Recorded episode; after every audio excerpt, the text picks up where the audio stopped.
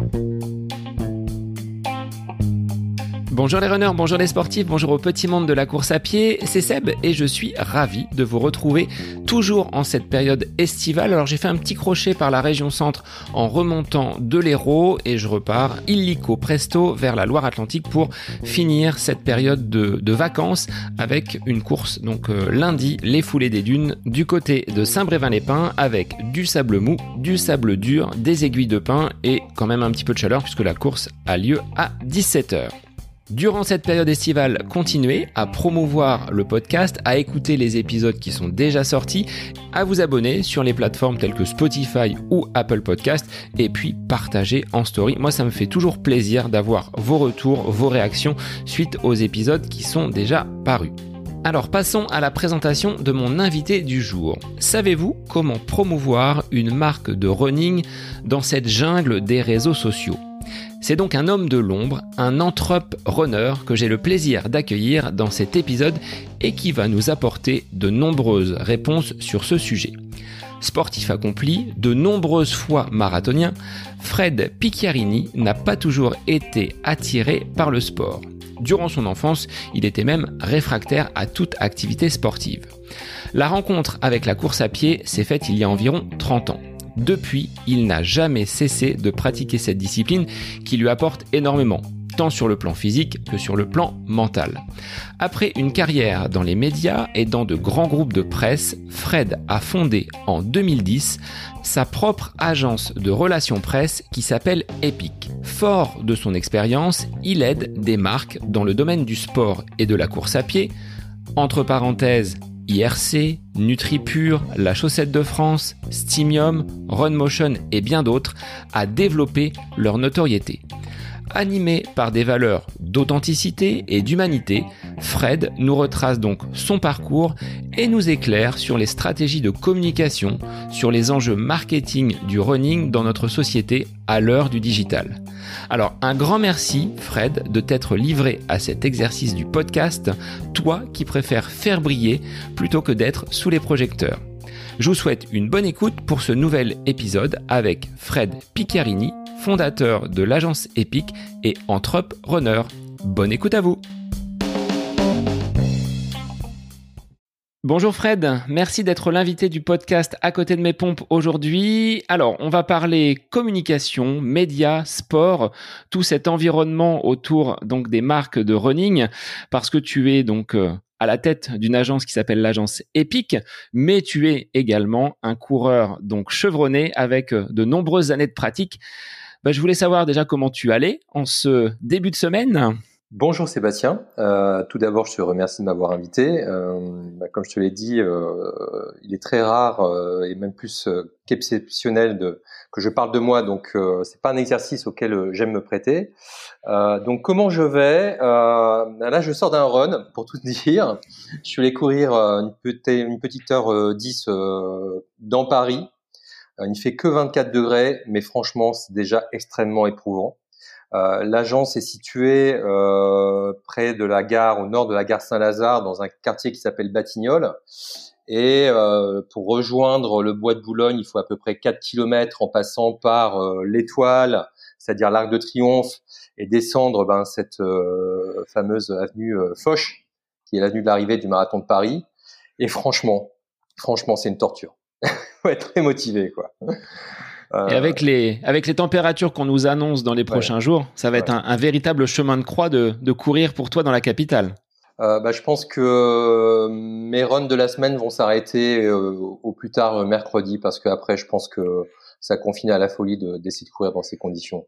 Pour les auditeurs, bah, je vais te laisser te présenter, faire un petit topo façon état civil avec euh, tes différentes caractéristiques, euh, d'où tu viens, quel âge tu as et, euh, et comment tu en es arrivé justement à être directeur d'une agence qui traite le sport, mais on verra qu'il n'y a pas que cette activité-là, le sport qui, qui fait partie des attributions de ton agence. tout ça, tout ça. Donc, ça va être simple parce que je vais aller à l'essentiel. Donc, je vais commencer par l'âge. C'est le sujet qui fâche. J'ai 55 ans. Euh, j'ai eu 55 ans au début de cette année. Je peux même pas dire je viens d'avoir 55 ans parce qu'ils sont déjà bien tassés. Euh, je suis originaire d'une région que j'adore, qui est le Pas-de-Calais. Je suis un Lensois donc un ch'ti et je le revendique parce que euh, c'est une région qui m'a apporté beaucoup et je pense que si je suis là aujourd'hui, euh, en toute humilité, c'est grâce euh, à cet environnement qui a été l'environnement de mon enfance et un environnement qui m'a euh, euh, qui, qui m'a accompagné jusque l'âge de 23 ans. Alors tu as pas trop l'accent quand même? Alors il paraît que non. Enfin, je sais que non. Euh, en revanche, quand je retourne euh, voir euh, ma famille ou des amis, je le reprends avec plaisir. Qui était Fred étant jeune? Tu étais déjà sportif, passionné de, de course à pied ou pas forcément quand tu étais quand tu étais bambin dans le Nord-Pas-de-Calais? Alors, jeune euh, et enfant, donc j'étais issu d'une famille d'ouvriers. Euh, et encore une fois, de la même manière que j'étais dans un bassin qui était le bassin minier, euh, et ça m'a beaucoup apporté en termes de, de relations humaines. Euh, c'est important de le préciser parce que je me suis construit à, travers euh, les relations aux autres, une capacité à, à s'inquiéter des autres parce que c'est une région où on ne se plaint pas. Euh, si on devait se plaindre, on se plaindrait tous les jours euh, parce que effectivement, bah, il fait pas très beau, parce que euh, l'environnement architectural du bassin minier, je sais pas si tu le connais, c'est pas forcément les corons en l'occurrence, c'est pas forcément ce qu'il y a de plus joli euh, en France. Euh, et la vie est dure. En tout cas, il était dur dans les années 70 et 80. Donc, je me suis construit par rapport à ça. Je me suis construit grâce à des gens qui ne se plaignaient pas et qui voyaient euh, le, le, soleil partout et le bien partout parce que l'environnement ne prêtait pas à ça. Euh, mes parents m'ont beaucoup aidé aussi. Euh, mon papa était ouvrier, il est décédé il y a deux ans malheureusement, euh, et sont des gens qui étaient euh, extrêmement extrêmement simples, mais qui euh, euh donnaient et transmettaient le peu qu'ils possédaient. Donc humainement, c'est vraiment un, un, aspect fondamental de ma personnalité. Je me permets de le dire parce que c'est pas facile de le dire en même temps. voilà, voilà, je suis comme ça, euh, porté vers les autres, à écouter les autres, à m'inquiéter des autres. Et, c'est pour ça que cet exercice d'aujourd'hui, je le vis pas forcément très bien parce que euh, je me plais toujours à dire que chez Epic, la star c'est la marque, euh, c'est mon client. Euh, mais c'est pas moi. Euh, à la limite, ça va être mon équipe qui permet à cette marque d'exister auprès des médias. On est agence de relations presse, euh, mais c'est surtout pas Fred Picciarini. Donc, euh, je me suis construit grâce à cette région, grâce à mon environnement amical euh, et familial, euh, dans une région qui est donc le bassin minier, avec une ville qui s'appelle Lens. Je suis lensois, je suis né à Lens, et qui dit Lens dit football je crois. Bollard. stade Bollard où euh, voilà, je me rendais quand j'étais euh, enfin euh, enfant assister au match il y a ça très très longtemps dans les, dans les, années, les années 70 avec mon grand-père mais la greffe n'a jamais pu prendre. j'ai jamais aimé le football. mon papa m'a acheté des tenues de l'équipe sang et or de Lens dès que j'étais capable de tenir sur mes pieds. Euh, je me demandais ce que je faisais là. Euh, je savais pas quoi faire de mes chaussures à crampons. Euh, au foot, j'étais toujours le dernier. J'étais le gars à qui on passait jamais la balle parce que je savais pas quoi en faire. Et puis même quand j'allais au match, euh, je m'ennuyais vraiment beaucoup. Donc je me dis qu'est-ce que je fais là? Tous ces gens qui crient, euh, qui, qui, euh, qui, quelquefois injurent les joueurs. Je comprenais pas la relation du supporter aux gens qui se donnaient sur le sur le terrain. Je me dis mais pourquoi est-ce qu'on insulte des gens pourquoi est-ce qu'on paye pour voir des gens et les insulter? Enfin, c'est quelque chose qui m'a toujours euh, euh, beaucoup interpellé et, du coup, euh, bah malheureusement, la grève n'a jamais pris. même si bah, je continue d'admirer l'équipe de Lens, mais d'une manière voilà très très éloignée parce que j'ai pas les codes. Quoi. De cette enfance dans le Nord-Pas-de-Calais, comment tu es arrivé à ce, ce métier, à cette agence de, de, communication, de relations presse pour différentes marques, notamment certaines en, course à pied. Quel a été ton, cheminement professionnel pour euh, arriver aujourd'hui à cette profession-là? Alors, euh, comme je te disais, euh, j'ai peu pratiqué de sport, hein, le football par obligation, mais j'ai pas aimé ça. au lycée, j'étais dispensé de sport, comme ça, voilà, la, la, messe est dite. Je ne faisais pas de sport, c'est-à-dire que j'ai fait quelques années de lycée, trop même. je me souviens néanmoins que euh, une fois tous les euh, trois ou quatre mois, euh, je me, j'allais visiter rendre visite à, ma grand-mère en courant. Quand j'y repense aujourd'hui, je me dis mais Fred, tu courais. Alors c'était juste 5 kilomètres. Alors je rentrais en bus, hein. mais j'allais lui rendre visite sans qu'on m'impose. Il n'y avait pas d'enjeu, rien du tout. Et quand même, je me dis, c'était dans les années 80, hein, début des années 80 quand même. Et euh, je me disais à l'époque déjà, les gens qui me voyaient courir, ils comprenaient pas. Je devais porter des Stan Smith aux pieds parce que les, chaussures de running comme on les connaît aujourd'hui, bah, n'existaient pas, ou en tout cas n'étaient pas accessibles euh, au plus grand nombre. Donc rétrospectivement, je me dis tiens, est-ce qu'il n'y avait pas quand même quelque chose quoi? Euh, dispensé de sport à l'école, mais bon, euh, tous les deux ou trois mois, j'allais, voilà, comme ça, euh, de manière inopinée. Je prenais mes, enfin, je prenais pas mes chaussures de running, je prenais mes Stan Smith sans doute ou autre chose, et j'allais voir ma grand-mère. Et bon, j'avais des courbatures pendant une semaine, j'en pouvais plus, mais j'y retournais. Donc, quand même, par rapport à cette psychologie du coureur, je me dis, est-ce qu'il n'y avait pas déjà quelque chose? Parce que les graines n'étaient pas là? Donc, euh, c'était pour les bons petits plats de la grand-mère, peut-être. Euh, le goûter qui t'attendait, non Non, c'était juste pour le plaisir de la voir parce que je l'adorais, mais j'aimais beaucoup, mais elle cuisinait pas bien. euh, et du coup, euh, j'ai passé un baccalauréat euh, littéraire. Euh, ensuite, j'ai passé une année en fac à me demander ce que je faisais là. Et puis, j'ai découvert une section BTS publicité à Béthune, près de Lens. Euh, que j'ai intégré. J'ai passé mon BTS en deux ans. Euh, ensuite, j'ai dû, parce qu'à l'époque, il y avait encore l'armée, donc j'ai dû faire mon service militaire euh, en Allemagne. Euh, et là, euh, j'ai réussi à me refaire dispenser de sport. Pour te dire, il y a beaucoup de gens qui se découvrent sportifs euh, au service militaire. Eh bien, j'ai continué sur ma tracée du lycée, c'est-à-dire j'ai encore été dispensé de sport. Et puis au bout d'un moment, euh... quel était le motif de cette dispense? T'arrivais à trouver quand même quelque chose parce que au lycée, bon, ouais. t'échappais euh, peut-être au, au, tour de piste et à l'endurance. Ouais, euh, à l'armée, qu'est-ce qu'ils ont trouvé pour euh, ou qu'est-ce que tu as prétexté pour ne, ne pas pouvoir courir? Alors tu me croiras pas, hein, mais c'était juste, j'avais les pieds plats. c'est passé avec ça. Mais en fait, ils sont très forts parce que du coup, comme tout le monde allait faire du sport, euh, j'étais de corvée de nettoyage des toilettes. Donc euh, j'ai tenu pendant euh, trois ou quatre mois et là je me suis dit mon Fred maintenant tu vas arrêter tes bêtises. C'est peut-être mieux effectivement d'aller courir avec les copains que de passer ton temps à, nettoyer les, cuvettes et, les urinoirs. Donc au bout de quatre cinq mois je me suis mis à courir à l'armée. Pas beaucoup parce que j'aimais quand même pas trop ça et surtout je n'aimais pas l'armée et à l'issue de mon service militaire, j'ai intégré, grâce à un copain euh, militaire, on était euh, en, salle de, repos, qui voit une annonce euh, indiquant euh, euh, école de formation en communication et médias, Paris. Et lui, je me souviens, il était chauffeur routier. Il me dit tiens Fred, mais t'es pas dans la pub, toi? T'as pas fait des études de pub? Je dis oui, pourquoi? Il montre l'annonce.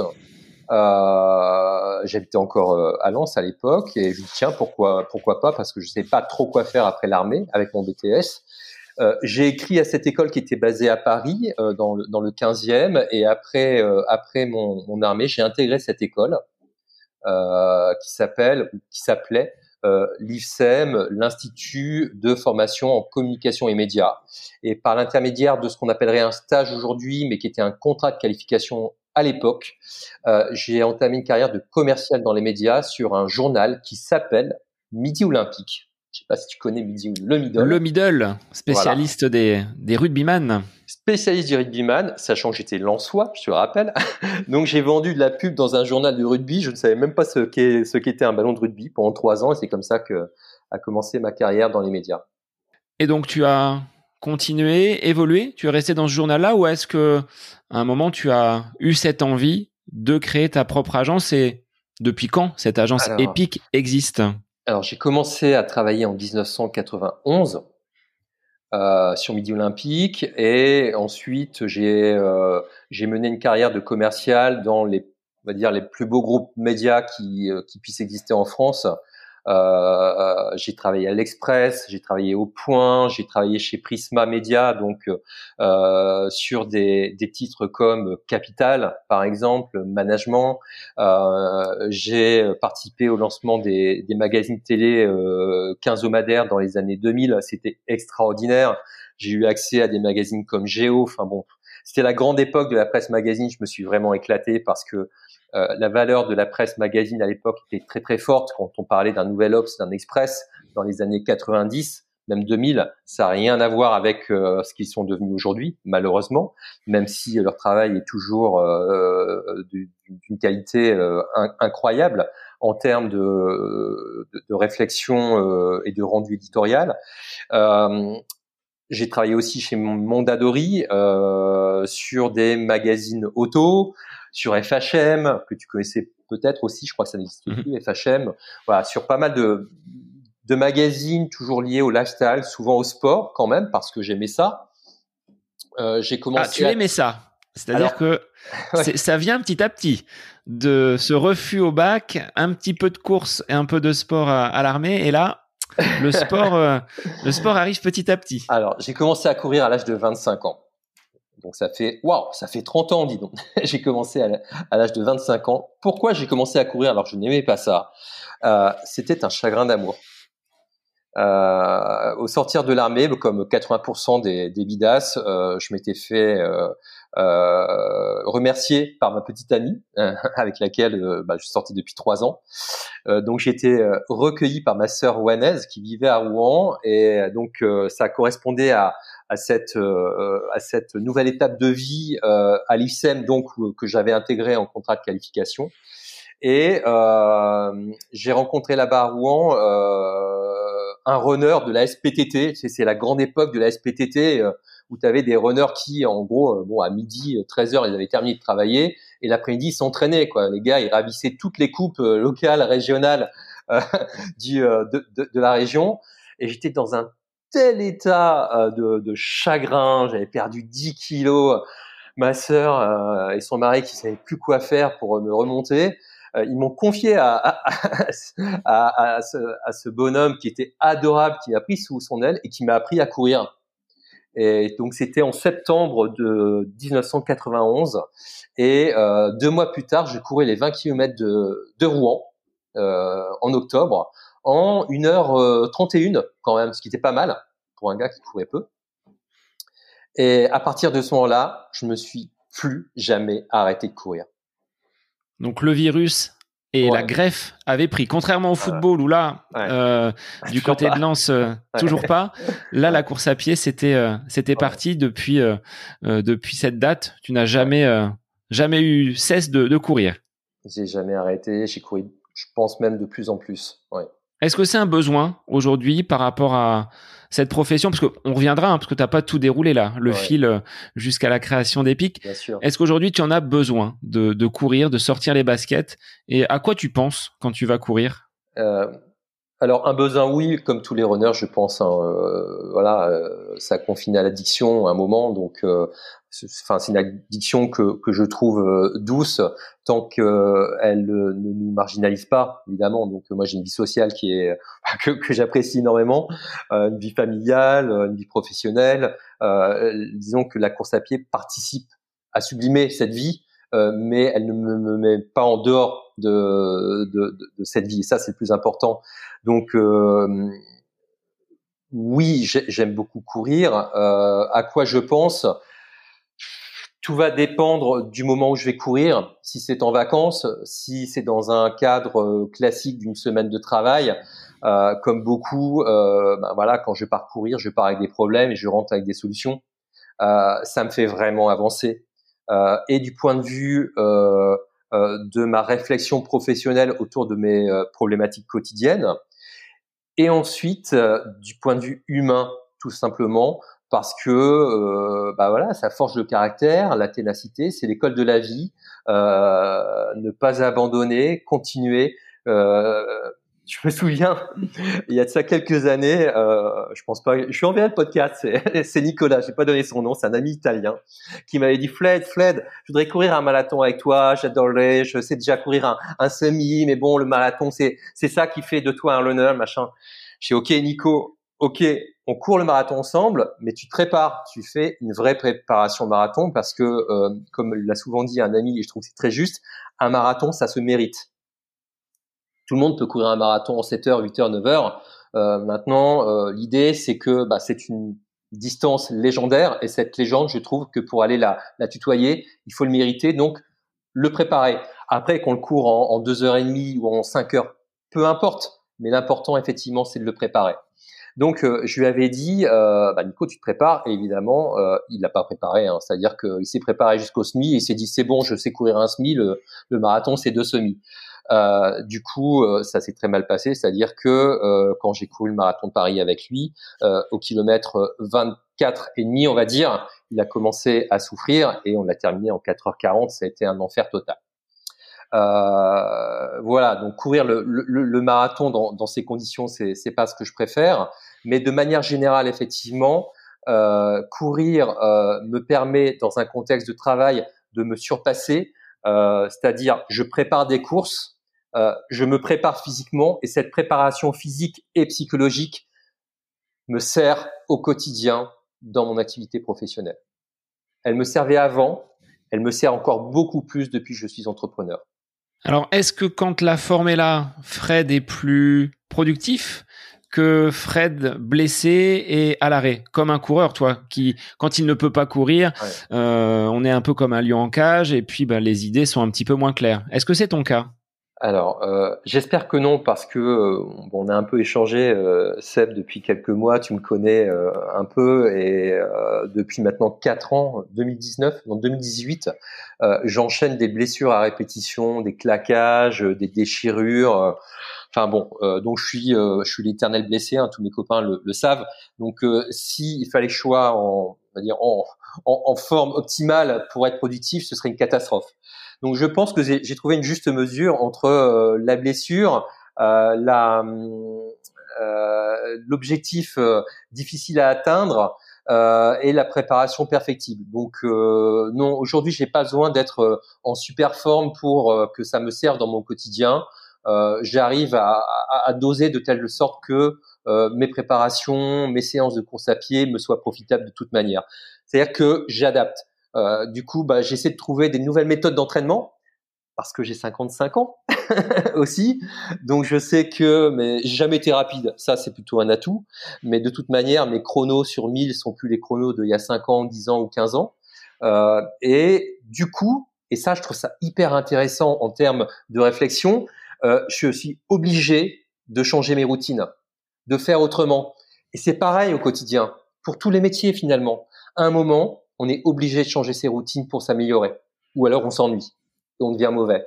Donc j'ai changé depuis quatre ans mes routines d'entraînement euh, en, euh, en croisant des sports. J'adore euh, maintenant, je me suis mis au CrossFit il y a, il y a trois ans.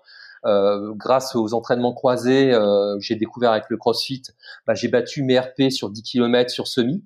Tu te sens un petit peu plus costaud finalement Cette préparation physique, tu l'as intégré comme étant un facteur finalement pour te protéger déjà au niveau euh, peut-être des blessures, mais avec un gain, comme tu le dis, de, de, de vitesse peut-être avec euh, des, des, records qui sont tombés suite à cette euh, préparation physique? Ouais, c'est évident. C'est évident, des records qui sont tombés, sur lesquels effectivement, bah, j'avais tendance quand même, j'avais un plafond de verre là sur le semi et sur le disque. Alors, je l'ai pas explosé, mais Maintenant, je sais que j'irai pas au-delà, mais c'est pour un coureur, c'est symbolique de passer sous les 40 minutes aux 10 km. J'ai pu passer euh, en 2000, euh, bah, les dernières sous les, euh, non, il y a deux ans, sous, sous les 40 minutes. Euh, voilà, je veux dire, j'ai essayé depuis l'âge de 25 ans de, à, passer sous les 40 minutes. Jamais je n'ai réussi. Euh, en, euh, en ajoutant encore des séances, en revoyant mes fractionnés. Je n'y arrivais pas, je me blessais. Et c'est à 53 ans que je suis passé sous les euh, sous, les 40 minutes. Donc euh, une première fois en 39-53, une deuxième fois en 39-37. Donc oui, c'est possible. Et mais c'est parce que j'ai revu mes routines. Et donc avec l'âge, on se bonifie, on apprend quand même de ses, de ses erreurs. Mais est-ce que cette activité pro, qui est, je pense, relativement dense. Être à la tête d'une agence de, communication, ça pompe également au niveau de, l'énergie et, et, le stress peut être peut-être une explication de ces blessures euh, que tu qualifies à répétition. C'est évident. La vie d'entrepreneur, c'est une vie qui est franchement pas facile. Euh, ça va faire déjà 13 ans que j'ai créé Epic. Euh, comment dire? Oui, en fait, c'est euh, un challenge quotidien. Euh, c'est un challenge quotidien parce que euh, contrairement au salariat que j'ai j'ai connu, hein, euh, je l'ai fait pendant plus de 19 ans. J'étais salarié dans des entreprises qui étaient super sympas, avec tout le confort. En plus, quand on est un bon élément et en toute humilité, j'étais un bon élément commercialement. on a tendance à faire en sorte que tu restes. donc, quand tu te sens bien dans ton travail, quand t'es, ta hiérarchie fait en sorte que tu restes en te remerciant à travers des primes, à travers aussi des paroles quelquefois. Bon, bah, quitter tout ça pour l'entrepreneuriat, c'est pas simple. Mais euh... qu'est-ce qui t'a poussé à franchir le pas euh, et à quitter justement ce, ce, confort que tu avais pour euh, te lancer et euh, mettre à profit tes propres valeurs à travers cette agence? C'est un incident, comme pour la course à pied, hein, c'était un chagrin d'amour. Euh, là, c'est simplement, c'était en 2009, les prémices de la première crise euh, économique. Je travaillais sur un magazine de sport gratuit qui s'appelait Sport. Je sais pas si tu l'as connu. C'était un magazine grand format hebdomadaire euh, qui était distribué gracieusement euh, à la sortie des transports en commun ou dans les centres-villes. Et euh, notre chiffre d'affaires, c'était un modèle gratuit, hein, qui est donc un modèle qui reposait uniquement sur euh, la publicité, donc euh, la vente de publicité aux marques, euh, notre chiffre d'affaires s'est effondré de 70% en l'espace de trois mois. Donc les fonds d'investissement ont décidé de fermer les robinets et de fermer l'entreprise. Donc euh, ça a été radical, c'est-à-dire que bah tu prends ça comme comment dire, comme une nouvelle. Enfin, c'est une, situation sur, sur, laquelle tu n'as pas la main du tout. voilà, l'entreprise ferme et c'est assez Enfin, c'est très violent. Hein. C'est vraiment très violent quand tu es salarié, euh, que bon, si tu es pour rien, tu fais bien ton job, et que ces problèmes sont euh, sont euh, sont exogènes parce que bah, c'est il s'agit d'un d'un environnement économique qui conduit à ça. Donc bah tu le subis. Et du coup, j'avais une quarantaine d'années à l'époque, je crois. Oui, j'avais ça, j'avais à peu près 40 ans.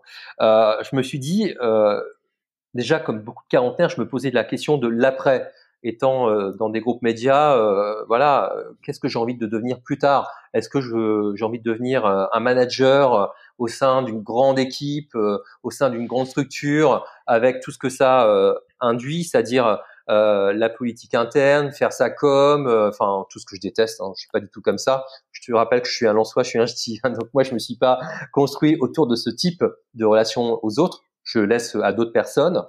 Et euh, du coup, euh, ayant été euh, licencié économique, j'avais le droit au chômage. Euh, et une semaine plus tard, euh, je décidais de monter mon entreprise euh, de relations presse. C'est-à-dire que je me suis pas reposé. j'aurais peut-être dû le faire.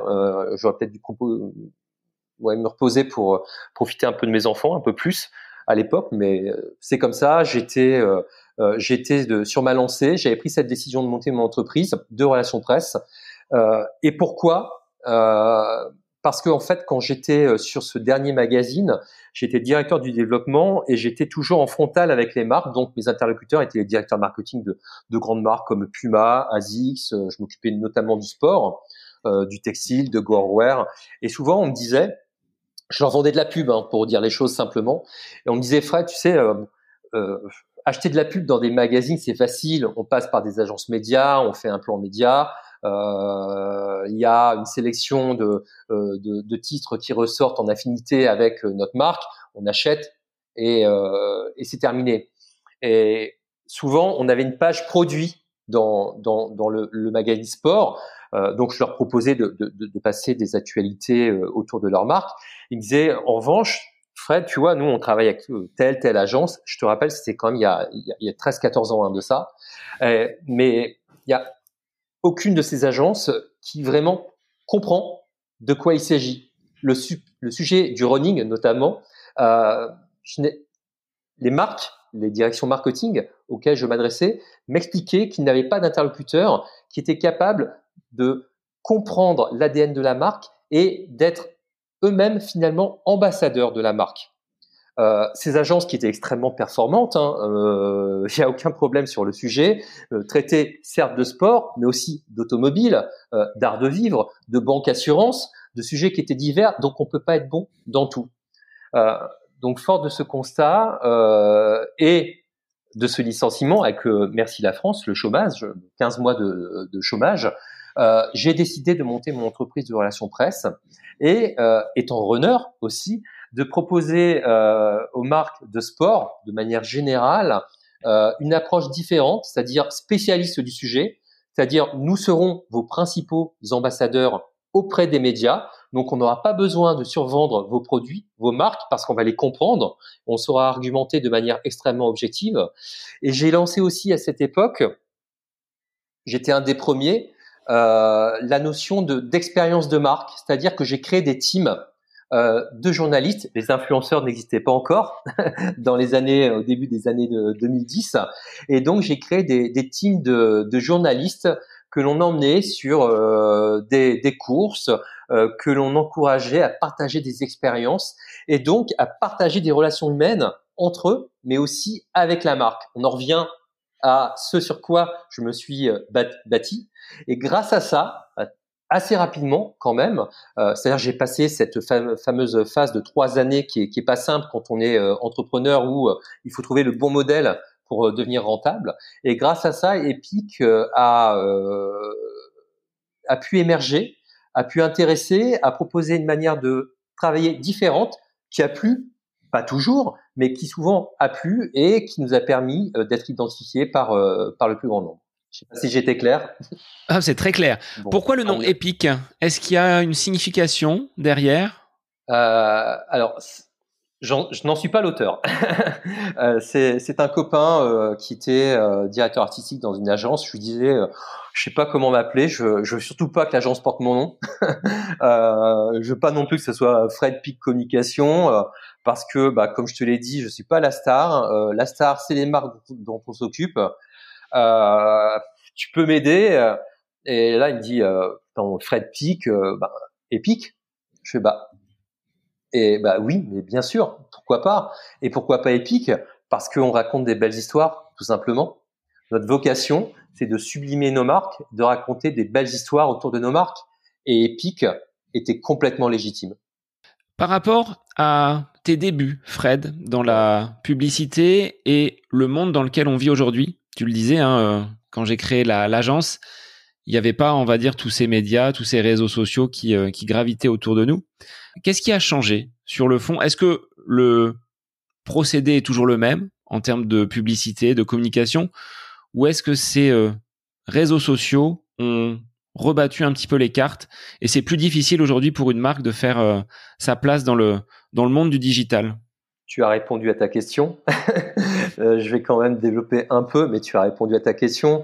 Comme je te l'ai expliqué, dans les années 90 euh, et 2000 encore, j'ai eu la chance de travailler dans des groupes médias qui sont, euh, voilà, qui étaient, qui sont encore, je parle vraiment des magazines, hein, papier, les bons vieux magazines, euh, qui, euh, euh qui sont des marques médias extraordinaires.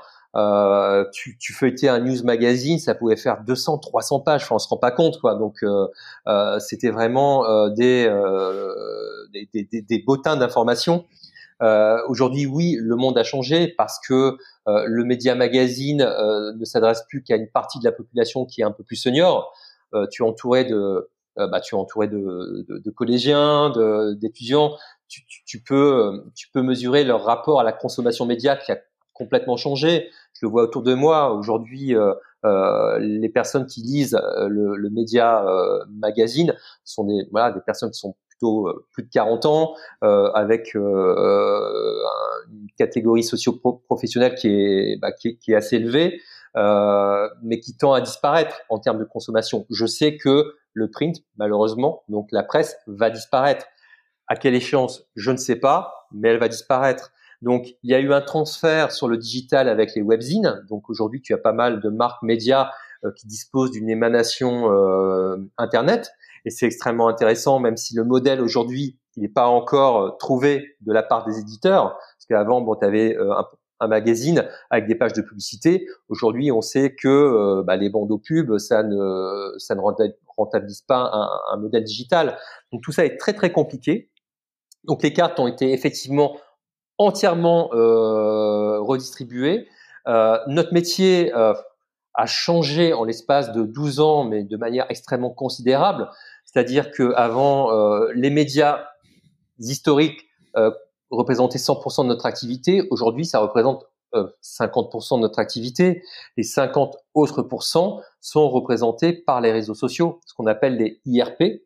Donc les relations presse d'un côté avec les médias historiques, et ce qu'on appelle les e-relations presse, donc avec les influenceurs, euh, de l'autre côté, représentent 50%, avec une manière de travailler qui est différente, mais néanmoins une euh, discipline qui doit toujours être la même. Dans la manière d'appréhender le média ou l'interlocuteur, c'est de comprendre comment il fonctionne, comprendre ce qu'il lit, ce qu'il écrit, ce qui l'intéresse, pour euh, proposer une offre la plus adaptée et la plus pertinente possible. Et c'est pareil pour les influenceurs euh, avec lesquels euh, on, collabore pas mal. Euh, on court aussi avec eux. Je te parlais d'expérience, donc euh, moi j'aime bien courir avec eux quand c'est possible. Enfin, ils courent tous plus que moi, mais peu importe. On arrive quand même à partager des échauffements et des récup. Mais euh, les, les, influenceurs aujourd'hui euh, sont des personnes qui euh, développent un contenu éditorial à travers leurs réseaux sociaux et ça se respecte. Il faut le comprendre. Il faut pas juste leur envoyer un produit en disant bon ben tu vas t'afficher avec le produit et, et basta. Non, c'est pas comme ça que ça fonctionne. Tout ça, ça doit être extrêmement bien charté. On doit échanger, se comprendre savoir déjà si la personne est intéressée et comment elle va pouvoir s'approprier le sujet. C'est un sujet dont on parlait avec euh, Nicolas Gardon, qui était euh, donc à la tête du magazine Jogging International et qui disait en quelques années la, la, presse papier et les tirages de Jogging International, qui a pourtant une renommée pour les coureurs euh, de, de, plusieurs décennies, bah, était en chute libre. Et c'est pour ça, je pense que Nicolas a quitté également le, le, le navire parce que euh, bah, il y avait des, des, choix, il y avait des, euh, des stratégies qui ne correspondaient peut-être plus forcément aux attentes d'un public. Tu le disais, hein, plutôt ancien pour les personnes qui, euh, qui vont lire la, la presse papier. Aujourd'hui, on a basculé vers vers le digital. Aujourd'hui, c'est ces marques qui viennent à vous. Est-ce que c'est d'abord elles qui viennent à vous ou Epic, par ton intermédiaire, qui allait les chercher? Alors, euh, il y a deux choses. C'est plutôt euh, nous qui allons les chercher. Euh, parce que euh, envoyer un email, c'est envoyer une bouteille, une bouteille à la mer. Euh, faut savoir qu'un, j'en discutais avec un journaliste il y, a, il y a pas très longtemps, qui est rédacteur en chef d'un magazine économique. Il me disait recevoir entre 300 et 500 emails par jour. Donc euh, la messe est dite. euh, si tu es le, que tu sois le 31e email ou le 501e euh, email, tu es invisible, tu passes inaperçu. Donc ça veut dire que c'est à nous d'aller au devant de ces médias et c'est à nous de mettre en place un, on va dire une stratégie. c'est un grand mot, mais on va dire une procédure qui permette un moment de, de traverser l'écran radar, le scope du journaliste. Donc pour ça, il y a beaucoup de méthodes dont je vais pas les expliquer maintenant parce que je pense pas que ça intéresse tes auditeurs. Mais euh, quand je te parle de relations humaines, c'est ça, c'est comprendre qui on a en face de nous, être à son écoute, le lire, l'écouter, euh, bah, voir à quoi il marche, quoi, pour euh, euh pouvoir lui proposer, pas forcément à travers un email ou un communiqué de presse, mais pouvoir lui proposer euh, l'information euh, dont il pourra se saisir et qui va être pertinente pour ses auditeurs ou euh, tout simplement euh, les personnes qui le suivent sur le média. Et ces marques donc de sport, si on parle de, de celles-ci, hein, avec lesquelles tu travailles et qui euh, demandent à Epic d'assurer leur, leur communication, qu'est-ce qu'elles veulent mettre en avant? Qu'est-ce qu'elles n'ont peut-être pas euh, pu faire d'elles-mêmes si elles font appel à vous? Alors, euh, pourquoi est-ce qu'on fait appel à Epic ou à une agence de relations presse? Bon, on va parler d'Epic, tant qu'à faire. Bon, je fais ma com pour une fois. Euh, ce qu'elles attendent, c'est de la visibilité dans les médias. Euh, maintenant, euh, de la visibilité, pas à tout prix évidemment, parce que si c'est pour être euh, traité, plutôt maltraité dans les médias, ça a aucun intérêt. Donc, l'important effectivement, c'est de comprendre la marque et, comme je te le disais, c'est de s'en faire l'ambassadeur. Donc, pourquoi est-ce qu'elle s'adresse à nous? Parce que c'est un métier qui impose d'une part un réseau, euh, comme tu l'as compris, quand tu as en face de toi des interlocuteurs qui reçoivent plusieurs centaines d'emails, eh bien être euh, identifié par ces personnes, ça a une valeur. C'est la valeur de mes attachés de presse. C'est ce qu'on appelle, euh, c'est ce qu'on appelle un, un, un réseau d'attachés de presse.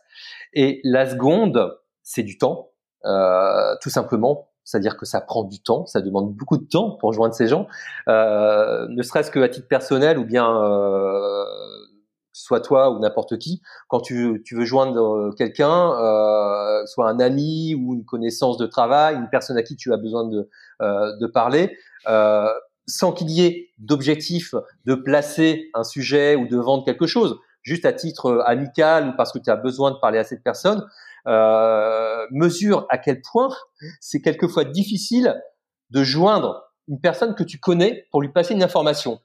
Alors imagine quand tu es une marque que tu dois diffuser une information auprès du plus grand nombre à travers des personnes que tu ne connais pas. Le temps que ça doit prendre, en plus de la complexité. Donc c'est ça, en résumé, le métier d'attaché de presse et notre mission qu'on a acceptée. La voici, c'est effectivement de joindre ces personnes, de trouver le temps pour joindre ces personnes afin de diffuser le bon message. Et en dehors de ces euh, mises en relation donc avec les grands groupes de, presse, vous travaillez également sur euh, des événements, sur la gestion peut-être des réseaux sociaux de ces euh, de ces différentes marques, avec pour le sport une consonante un petit peu tricolore. Tu, alors je sais pas si c'est un choix de la marque, je dis de la marque, de l'agence Epic pardon, de travailler peut-être avec des des partenaires qui sont franco-français ou est-ce que ce sont c'est le hasard qui a euh, mis sur votre route ces, euh, ces marques-là? Si on peut les citer, après je sais pas si tu as l'autorisation de, de les nommer.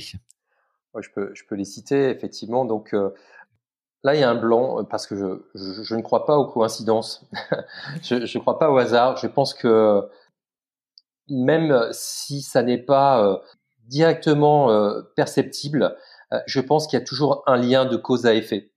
Euh, par exemple, nous travaillons pour la Chaussette de France, pour euh, citer une des marques les plus emblématiques de, euh, de l'agence, avec euh, donc son, son, son président qui s'appelle Benoît Seguin.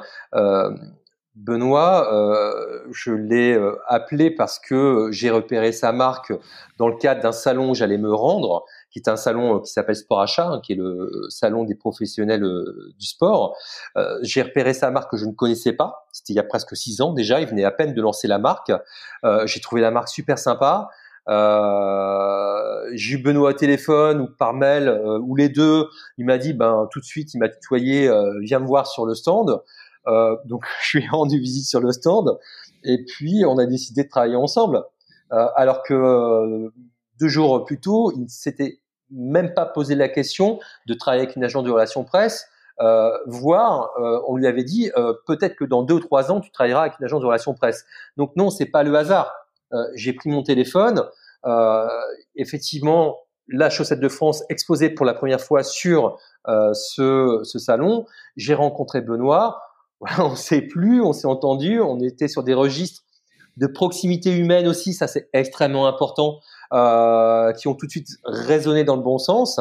Et ça fait maintenant euh, bah, plus de 5 ans, 6 ans qu'on travaille ensemble. Et puis euh, bah, derrière, on a enchaîné avec des marques comme Verjari, des marques comme euh, Aert, des marques dans le domaine de la mobilité urbaine comme le Vélomad, Renback, qui sont des marques françaises. Euh, NutriPure, marque de, de compléments alimentaires pour le sport et pas que, française, euh, qui est basé à Toulouse, qui est un succès extraordinaire. Euh, je pense qu'il n'y a pas de coïncidence. Euh, Florent Cario, qui est le, cofondateur avec avec son frère, m'a repéré, mais parce que j'avais travaillé sur une marque pour une marque qu'il connaissait. Donc il n'y a pas de coïncidence. On a ce qu'on mérite. On a ce qu'on mérite. Donc pour le meilleur et pour le pire. Donc, moi, je suis plutôt positif et je pense que c'est le plus souvent, c'est pour le meilleur. Et est-ce que la simplicité de la communauté des runners, tu le disais, hein, beaucoup d'humanité, beaucoup de, liens sociaux, est-ce que ça ouvre des portes finalement? Euh, c'est une bonne question encore. Dis donc, tu poses beaucoup de bonnes questions. euh, c'est pas, franchement, c'est pas simple d'y répondre. Euh... Parce qu'on peut se dire sur une ligne de départ, qu'on soit médecin, qu'on soit ouvrier, qu'on soit euh, étudiant, retraité, Mm. Avec un short, on peut difficilement distinguer euh, cette, euh, cet aspect social d'une population. Et dans cette mise en relation, donc d'aller peut-être au contact d'un PDG, d'un grand groupe, d'une marque euh, avec laquelle tu vas travailler, ça peut ouvrir peut-être des, des, opportunités auxquelles tu n'avais peut-être pas pensé euh, si tu n'avais pas été runner. Le fait de comprendre peut-être aussi ces, ces personnes-là et d'avoir cette, cette sensibilité humaine. Alors, est-ce que ça, il y, a plusieurs questions. Est-ce que ça ouvre des portes d'abord? Euh, Je pense que non. Euh, maintenant, ça n'engage que moi euh, par rapport à mon expérience euh, d'entrepreneur dans l'univers de la course à pied, parce que je le revendique. Epic est une agence qui euh, intervient dans l'univers du sport en général et de la course à pied en particulier. Voilà, on s'occupe de, de, marques, de produits, d'événements, de high tech dans l'univers de la course à pied. Et ça, c'est hyper excitant parce qu'on s'aperçoit à quel point ce monde de la course à pied est, est divers, il est riche, il est varié et on peut pas s'ennuyer. Euh, néanmoins, je suis pas certain que ça ouvre des portes, pas tant que ça, parce que longtemps je me suis dit mais au fait, est-ce que finalement la course à pied, euh, c'est pas un peu le golf euh, des années 2000 Là, tu sais, on parlait beaucoup dans les années 90, euh, même avant, et un peu années 2000. Voilà, pour réseauter, il faut jouer au golf. Euh, c'est là où tu signes tes contrats, machin. Moi, je sais pas golfer, c'est pas du tout un sport qui m'attire.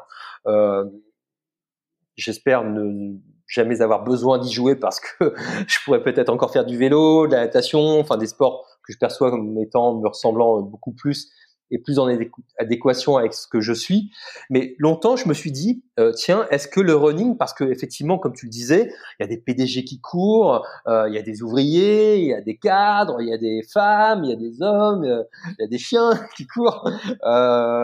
donc, est-ce que finalement le la course à pied, c'est pas le golf des années 2000, 2010, 2020. Et est-ce que grâce à la course à pied, on peut pas réseauter et puis bah voilà, euh, signer des contrats, euh, trouver de nouveaux clients? Eh ben tu vois avec le recul, je me dis que non. Je me dis que non. Euh, maintenant, encore une fois, ça n'engage que moi. Je serais assez intéressé. Le débat est ouvert.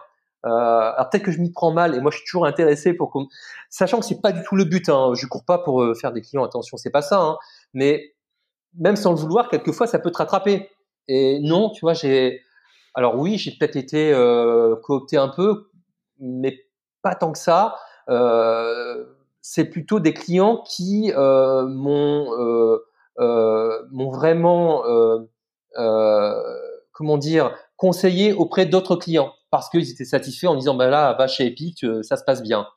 En revanche, je trouve que la course à pied ça apporte du liant à une relation.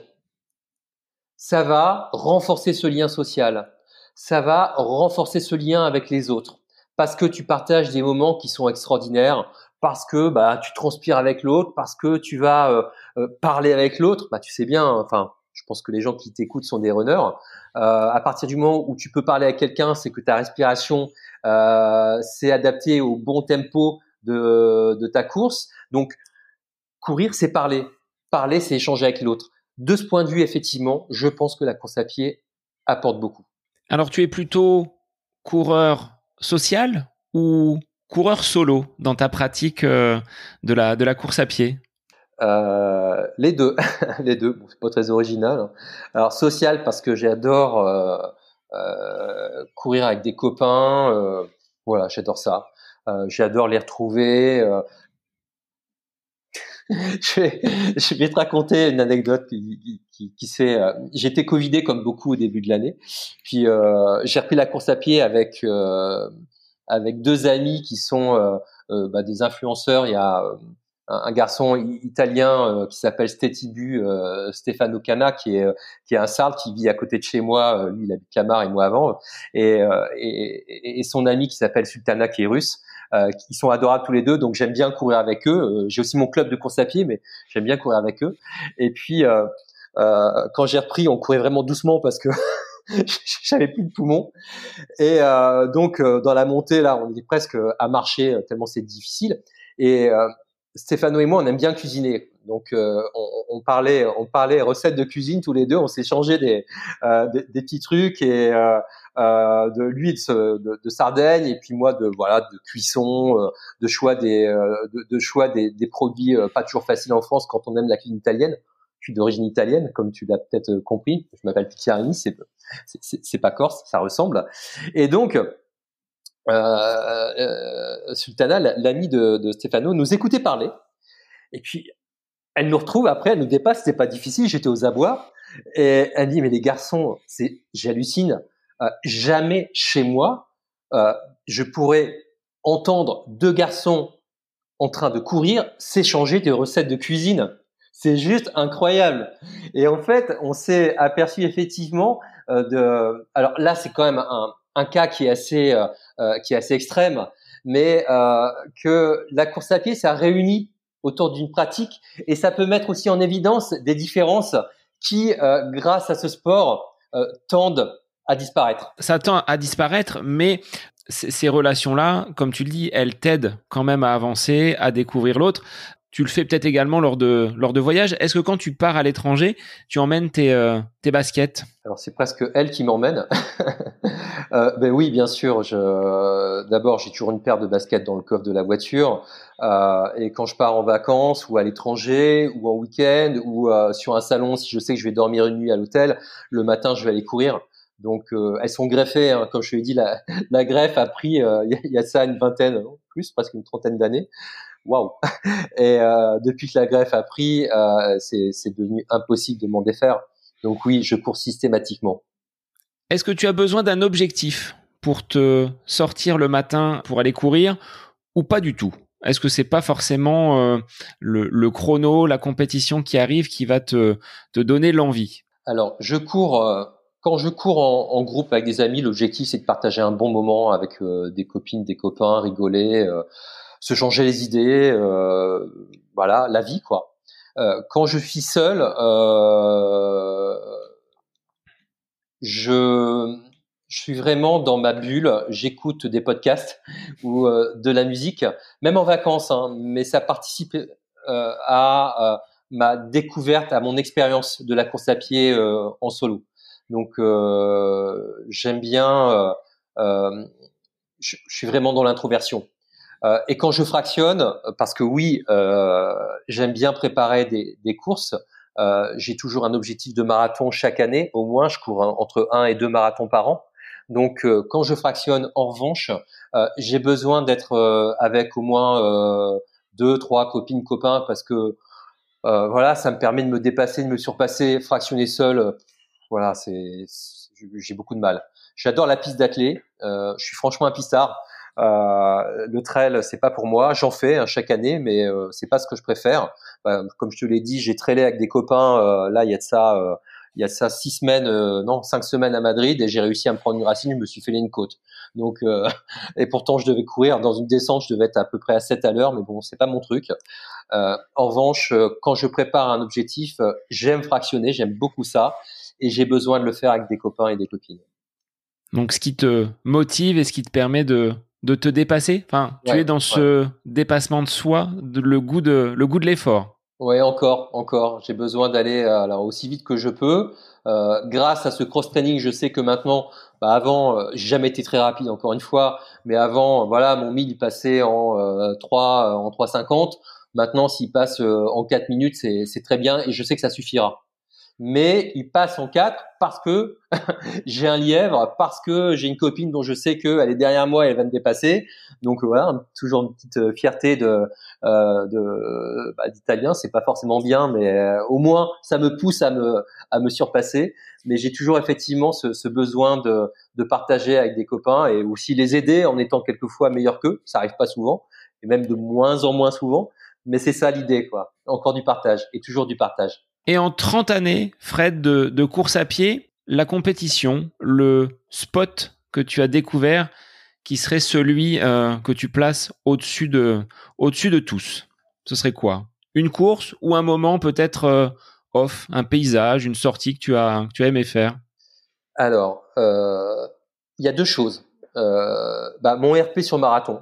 Euh, mon RP sur marathon, euh, c'est pas le marathon que je préfère, mais pourtant c'est le Niscan. Je sais pas si tu l'as couru. Euh... Et pas de marathon de toute façon de mon côté, donc euh, voilà, je, je reste réfractaire au marathon et je pense tenir encore quelques quelques années. Non, bah, de toute façon, tu, tu vois, tu es jeune, donc tu as le temps, ça va venir. le Niscan, c'est franchement un marathon qui est qui est pas simple. Il est extraordinaire. Euh, mais euh, il y a pas mal de dénivelé, il y a pas mal de relances. Tu prends quand même les embruns de la Méditerranée et, euh, et c'est pas c'est pas une légende, ça souffle vraiment sévère. Euh, quelquefois, quand tu sors d'Antibes, tu prends des rafales de vent, on a l'impression que les les, les coureurs se, se, se plient comme s'ils étaient couchés comme les blés à cause d'une rafale de vent. C'est vraiment pas un marathon simple. Et j'avais pas prévu de battre à RP parce que en plus je souffre de crampes récurrentes. Bon bref, on s'en fout, mais c'est un vrai problème pour moi qui m'empêche de performer sur le marathon. Et euh, donc j'ai pris le départ. Euh, kilomètre 32, j'ai commencé à cramper. Il en reste 10 quand même. Euh, là, j'ai lâché le chrono. Je me suis dit bon, je, bref, j'ai serré les dents. Il y a plein de choses qui sont passées dans ma tête. J'étais en introversion totale. Je pensais à mon coach, je pensais euh, à ma vie, je pensais à voilà, plein de choses. Je me disais mais qu'est-ce que je fais là Pourquoi tant de souffrance euh, Mon copain Christophe Pina, qui est euh, euh, bah, qui est champion du monde de karaté, qui est niçois, qui m'avait dit la veille, Fred, fais-toi plaisir. Je me disais dans ma tête, mais il où le plaisir? Fais-toi plaisir, mais comment? Quel plaisir? J'en pouvais plus. Je me vois m'arrêter un moment, m'étirer. Deux jeunes femmes qui me disent, mais monsieur, vous n'êtes pas bien On peut vous aider Il faut appeler les pompiers. Ah, non, non, ça va. Je repars. Je franchis la ligne. Je me dis, et si Et pourquoi pas Et si c'était possible Je franchis la ligne. Euh, ma vue étant scalée, j'arrête mon chrono et j'arrivais pas à lire mon temps. et là, euh, y, a, y, a, je demande à un, gars qui était plus jeune que moi, euh, tu peux lire mon chrono? Je portais une Tom Tom encore à l'époque. Euh, et là, il me dit, euh, mon RP sur marathon, c'était 3,16 à Paris, 3,16 et 48 secondes. Et là, il me dit euh, 3,15, 32. Et là, je fonds en larmes. Et, euh, et je lui dis, mais comment tu t'appelles? Euh, Il me dit Sébastien. c'est, tu vois, donc heureux, heureux hasard du prénom. Et je dis Sébastien. Ah là, je n'avais pas prévu d'avoir un troisième enfant, mais je crois que j'aimerais bien avoir un troisième garçon, ne serait-ce que pour l'appeler Sébastien. Et j'étais effectivement le plus heureux des hommes parce que j'avais battu sur RP, euh, j'avais pas lâché. Je m'étais dit et si finalement c'était possible, et si j'arrête, j'arrête les calculs dans ma tête. A priori, c'est je ne vais pas battre mon RP, mais et si, et si. Et je l'ai battu. Donc oui, j'étais, euh, j'étais vraiment euh, très heureux ce jour-là. Quoi. C'est mon plus beau souvenir. C'était en 2018. Et depuis, j'ai couru pas mal de marathons. Je n'ai toujours pas battu mon RP sur marathon. Alors peut-être en 2024 sur le, le marathon olympique Est-ce que tu envisages d'y prendre part? Est-ce que euh, c'est possible? Alors euh, pourquoi pas Mais je crois que c'est en juillet du coup. Euh, alors de, je crois que je vais ne pas attendre 2024 pour battre mon RP. je vais essayer de le battre cette année à Valence pour la troisième fois. Ça fait deux fois que je me casse les dents sur le, RP à Valence. Euh, mais je suis un peu obstiné, donc j'ai signé pour une troisième fois et donc premier week-end de décembre, je serai encore à Valence avec le couteau entre les dents et je vais tout faire pour battre ce fichu RP. Sans les crampes. Sans les crampes, vaste sujet, la nutrition, j'ai tout fait, machin, sans les crampes, 22 marathons au compteur, euh, 21 fois des crampes. Hein. Donc euh, bon, autant dire que c'est une épée de Damoclès qui est assez pesante. Si je te parle du marathon de Paris 2024, c'était pour te tendre la perche, toi, l'homme de médias, sur euh, les futures euh, marques qui vont travailler avec toi en vue de ces, ces JO, ou est-ce que c'est relativement calme de ton regard d'expert des médias et de la, et de la presse ben, J'ai un peu l'impression d'être en dehors de la sphère marathon de Paris 2024 et JO. Euh, mais je suis pas le seul, hein, euh, parce que, euh, alors d'abord parmi les marques de l'agence qui sont des marques extraordinaires, euh, j'ai aucune marque qui sera partenaire. je te parle des marques running, mais au-delà de ça, je trouve qu'il se passe pas grand-chose à Paris, à part cette team orange dont on parle beaucoup. Mais il faut savoir qu'il va y avoir des Jeux Olympiques à Paris dans deux ans, hein, parce que à part les embouteillages, les Parisiens qui s'engueulent, euh, qui euh, se mettent sur le point de la figure, les bouchons, les embouteillages, euh, l'ambiance assez délétère. bon, ok, je suis un peu de Paris bashing, mais c'est vrai. le les JO, franchement, c'est pas un sujet. Euh, tu traverses Paris, tu viens visiter Paris, tu te dis pas tiens, il va y avoir un des JO dans dans deux ans quoi. Donc c'est la raison pour laquelle euh, je me suis pas vraiment posé la question de ce rendez-vous. Euh, j'ai pas encore cette impression de de vivre dans le pays du, des prochains Jeux Olympiques. je le déplore. Alors c'est vrai que même dans les ce qui est considéré comme les bases arrières, hein, la région d'Orléans a été choisie pour euh, accueillir certaines délégations. On voit pas grand chose, il n'y a pas beaucoup de, de, communication. Et pour en avoir parlé avec des athlètes qui sont sur euh, des listes ministérielles qui font partie des, des équipes de France, elles aussi, ces athlètes, euh, parce que c'était des, des, des, jeunes filles, ne voient rien venir avec euh, aucun aménagement, euh, aucune organisation pour permettre euh, à ces personnes de, de performer et de briller à domicile. Donc c'est vrai que ça peut être un petit peu inquiétant. Et si tu l'évoques toi avec tes marques et qu'elles ne sont pas forcément euh, choisies ou sollicitées, le compteur de médailles n'est pas prêt de, de tourner à, plein régime. Bah, je souhaite que non, parce que euh, c'est les JO, j'aime bien le sport, et puis j'ai envie que la France brille. Mais franchement, tu vois, concernant notre sport, ne serait-ce que la course à pied, ou alors je passe complètement à côté de l'information et je m'en excuse. on est, bah, on dit souvent que les cordonniers sont les plus mal chaussés. Mais tu vois, j'ai pas entendu parler euh, de séances grand public euh, dans la perspective des JO où on mettrait euh, les gens euh, à la course à pied grâce à des figures emblématiques. Enfin, tu vois, j'entends pas ça, quoi. Donc, euh, euh, il y, a, y, a, des villes qui lancent des, des, euh, des programmes de, de, course à pied pour justement aider la population euh, à être ben, plus équilibrée, en meilleure santé. Je sais que c'est le cas à Nice. mon, ben, mon copain Christophe Pina, qui est ambassadeur de la ville de Nice, du coup, réalise des programmes gracieux pour, pour les Niçois euh, qui s'appelle euh, voilà euh, bouger avec moi ou euh, bouger avec la, ville de, Nice. Il y a d'autres villes, il y a plein d'autres villes comme ça qui, qui proposent des, des, programmes à, à leurs à leurs citoyens. Et là, je, je trouve qu'on a quand même ce, ces JO qui nous arrivent dessus, qui vont arriver très vite, hein, parce qu'on sort de deux ans de Covid, donc deux ans de, de pas Covid je croise les doigts, je touche du bois, euh, vont passer extrêmement vite. On a du temps à rattraper il y a vraiment quelque chose d'extraordinaire à mettre en place. Je parlais de lien justement avec la population parce qu'en plus, c'est devenu très difficile de vivre à Paris. C'est c'est vraiment euh, un chemin de croix que de prendre euh, son véhicule, son vélo, euh, de prendre les transports, transports en commun pour, pour se rendre au travail. C'est le moment justement de d'apporter un petit peu d'air à tout ça. Et je vois rien venir. Alors peut-être que je n'ai pas accès à l'information, et si c'est le cas, je m'en excuse, mais je le déplore quand même. Bon ben, on va voir dans les prochains mois, prochaines semaines si, euh, si ça vient à bouger. En tout cas, Fred, merci euh, de t'être livré à cet exercice du podcast. Toi qui aimes être en retrait et faire briller la marque, bon bah aujourd'hui tu t'es euh, tu t'es exposé. Un grand merci à toi. Bah, merci à toi, Seb. Bah, là, je suis tout rouge, hein, donc euh, heureusement qu'il n'y a que la voix qui est enregistrée parce que franchement, c'est c'est pas un exercice dans lequel j'excelle et je suis pas du tout à l'aise. Bon, j'espère que bah, tes auditeurs, en tout cas, vont, vont apprécier euh, nos échanges et puis que parmi ces échanges, il y aura quelques informations qui euh, qui vont les animer et leur servir. Ce serait au moins ça déjà. Merci beaucoup à toi, Seb, et à très vite. Si des marques ou des personnes souhaitent contacter Epic, quels sont les, les canaux par lesquels on peut vous, vous joindre? Euh, il y a le site internet avec euh, une adresse euh, contact euh, agence Epic sur le site internet d'epic.com. il y a le compte Instagram de l'agence aussi, qui est Epic, je crois, tout simplement, ou agence Epic plutôt.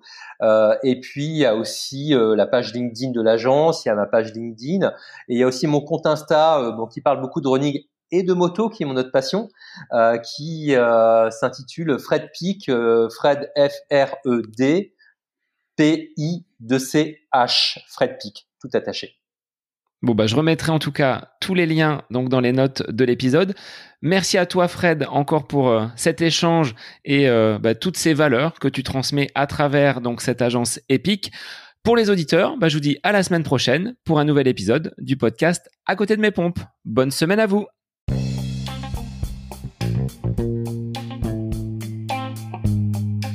J'espère que cet épisode avec invité vous aura plu. Je vous remercie infiniment de votre écoute. Pour euh, faire remonter le podcast dans les classements, je vous invite à laisser une petite évaluation sur Apple Podcast, 5 étoiles, un petit commentaire, ça me fera énormément plaisir et vous permettrez au podcast d'être remonté, diffusé, euh, déployé sur euh, ces différentes plateformes de façon euh, bah, plus importante encore qu'il n'est actuellement. Et puis je vous invite à me retrouver sur les différents réseaux, hein, Facebook, Instagram. Laissez votre petit message, votre commentaire, ça me fait plaisir d'échanger avec vous. Si vous avez des questions, si vous voulez voilà, échanger sur quelconque sujet en lien avec la course à pied, mais pas que parce que le sport c'est une philosophie de vie et c'est une passion qui nous anime de façon commune, donc n'hésitez pas à venir échanger avec moi. Sur ce, je vous souhaite une bonne fin de semaine, un bon week-end et je vous dis à la semaine prochaine pour un nouvel épisode du podcast À côté de mes pompes.